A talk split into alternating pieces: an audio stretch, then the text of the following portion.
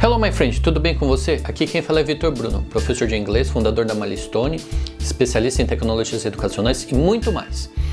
O texto de hoje é sobre como vencer o medo de falar errado.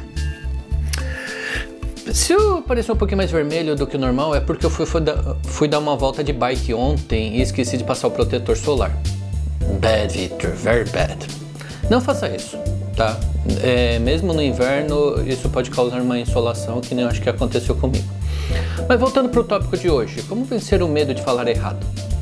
Me permite corrigir uma coisa. Uh, tiro de falar errado de lá, tá?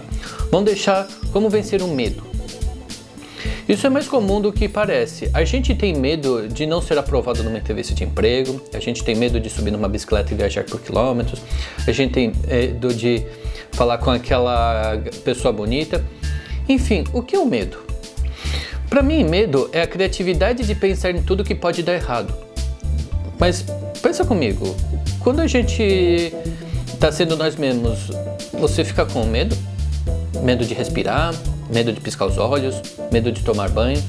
A menos que você seja o cascão e tenha medo de água, que é outra coisa, a gente não consegue ficar com medo é, muito tempo e vai se acostumando com a adrenalina no nosso corpo e ficando um pouquinho mais relaxado isso deixa a gente mais confiante.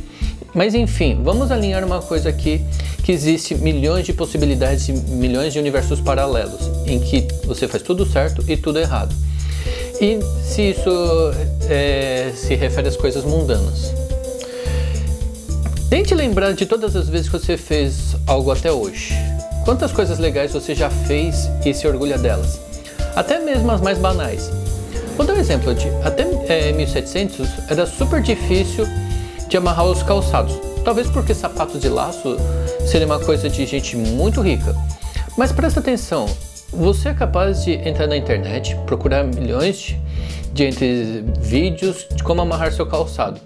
Eu vou dar um passo além. Por que você não procura eles usando um tradutor? Como amarrar o sapato em outros idiomas? Quantas outras maneiras você pode achar? Vou além. Se você procurar em inglês How to lace your shoes, How to lace your shoes, você eu, eu acabei de fazer.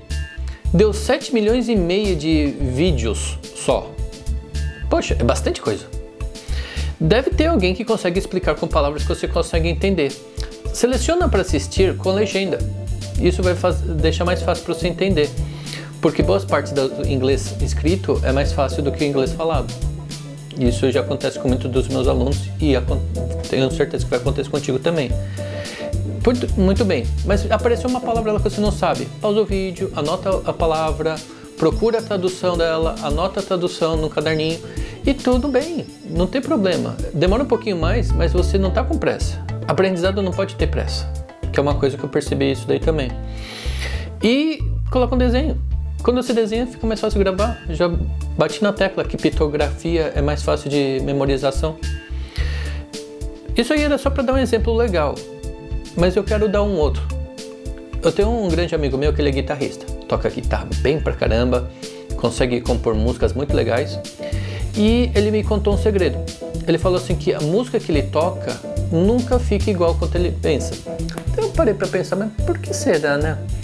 Ele me contou que por um simples motivo, a gente imaginou como é que a música ia ficar. A gente imaginou como é que ia tocar esse negócio. E nada sai exatamente como a gente imagina. E eu posso complementar. podem sair ruins, mas também podem sair melhores do que a gente imaginou. Pensa nisso. Se você gostou desse texto, compartilhe, deixe o seu comentário, me diga do que você tem medo e por hoje é só. Obrigado, bye bye and see you soon.